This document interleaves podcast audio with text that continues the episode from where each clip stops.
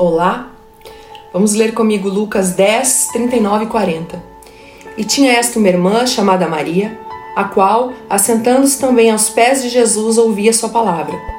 Marta, porém, andava distraída em muitos serviços e, aproximando-se, disse: Senhor, não se te dá de que minha irmã me deixe servir só? Diz-lhe, pois, que me ajude. Se Jesus entrasse em sua casa, o que você faria?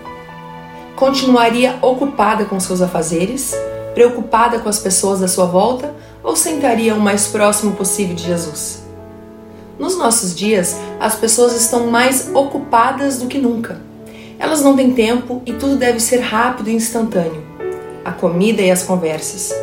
Geralmente, estamos fazendo várias coisas ao mesmo tempo, e isso é uma mudança de comportamento. E possivelmente, Muitas Marias estariam hoje aos pés de Jesus mexendo no celular, enquanto as Martas estariam só no celular, mesmo respondendo às redes sociais. O controle remoto, o telefone, o micro-ondas e a comida instantânea são exemplos de mudanças que influenciaram o nosso comportamento. Por isso, precisamos vigiar todos os dias o nosso comportamento e, para isso, não precisamos abandonar todas as facilidades que temos hoje mas precisamos dominá-las e não ser dominadas por elas.